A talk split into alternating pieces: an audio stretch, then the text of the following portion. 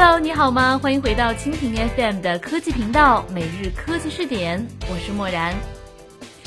前两天呢，我们刚刚聊了 Google Fi 计划，可是呢，没想到 Google Fi 计划并非原创，苹果呢也早早申请了虚拟 SIM 卡的专利。于是这两大巨头聚焦运营商网络，让后者一悲一喜。悲的是市场呢或许会被蚕食，可是喜的是可以抱大腿了。手机厂商也看到了这种变化蕴藏的商机，那么对于我们用户来说，这个可是解放手机的新途径。只是希望价格呢不要太贵。好了，今天的每日科技视点，默然就和你一起来关注，谷歌 Fi 计划是抄袭苹果的吗？每日科技视点，每日科技视点，关注信息科技的点点滴滴。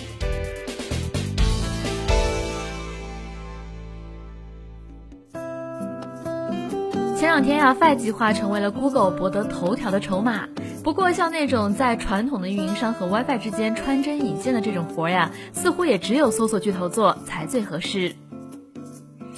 那么，如果我们有了 Google 的网络，像电话和短信就已经不再是运营商的专利，甚至像漫游费这样的老大难问题也会被解决，估计相关的股价呀也会受到波及。Fi 计划的好处就在于 Google 呢解放了用户，你不需要再被绑定在某一个网络，而是可以从 A 运营商到 B 运营商，再回到 A 运营商。换句话说，这个就是自由。尽管 Google 的 Fi 计划仅仅是为 Nexus 六用户服务，但是它呢无疑是开拓了一块新市场，把各种各样的运营商都拉了进来，形成了利益攸关体。不过呢，其实对于普通的用户而言呀，我是不在乎用谁的网络的，我只在乎这个网络究竟是好用还是不好用。所以说呢，Google 这次呢是抓到了痛点。不过 Google 呀可不是第一个吃螃蟹的，没错，就是还有苹果了。在苹果新版的 iPad Air 2上就加了一个虚拟 SIM 卡的软件，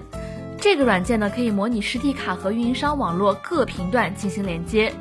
换句话说呢，也就是虚拟 SIM 卡就意味着用户可以自行测试周遭的移动环境，然后选择一个最棒的，之后再换掉再选。可是现在 Google 做的事情呢，更像是对苹果的分布模仿，它是在发现更好的信号的时候呢，自动切换到最好的网络。Nexus 六包括一个多任务的 SIM 卡，它呢将包括所有合作的运营商。当然，未来 Google 可以完全延伸到虚拟 SIM 卡对应各个运营商，而且呀，最重要的是，虚拟 SIM 卡呢它不是一个门槛，苹果呢反倒是会模仿 Google 提供自动切换网络功能，代替用户自行选择。不过，对于监管部门来说呢，想要解锁手机，用户就必须全部付费，而运营商也不希望沦为苹果或者 Google 的附庸，他们也希望用合同换来丰厚的回报。而这个时候呀，手机厂商也是瞅准了时机，将虚拟 SIM 卡作为标配生产。不过目前呀，正如我们知道的，像 T-Mobile 和 Sprint 也紧紧抱住了 Google 的大腿，而且这场大战由 Google 和苹果主导，势必引发行业的新标。运营商、手机商肯定会趋之若鹜，这场变革呢由此展开。当然了，Fi 计划呀只是 Google 宏图大略的开始，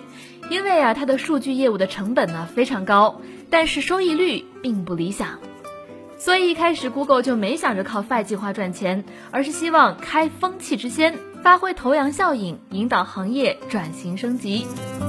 因为这一步呀，是倒逼所有网络提供者改进网络质量，加快网络速度，提升网络服务的一招妙棋。当然了，这个其中存在的问题呢，是网络重复建设的问题。那么对于目前而言呢，除了市中心的繁华地段的网络比较好，像那些偏远地区的网络呢，普遍是比较差的，贫富差距悬殊也是网络资源盘整的突出现象。好地方扎堆，坏地方空白，这个呢才是用户抱怨的地方。至于说谁能把木桶的短板填上，这个呢，可能还要看 Fi 计划的扫盲的结果如何。另外呀，频繁切换网络所隐含的安全问题，同样是行业面临的风险挑战。好了，这个话题我们就说到这里，感谢你的收听。如果你喜欢我们的节目，可以点击屏幕上的星星来收藏我们的节目。默然在声波的这边依然非常感谢你的关注。同时呢，如果你有一些观点、意见和建议，也可以通过微信公众账号“直播互联网”来和默然联络。每日科技视点，每天不见不散。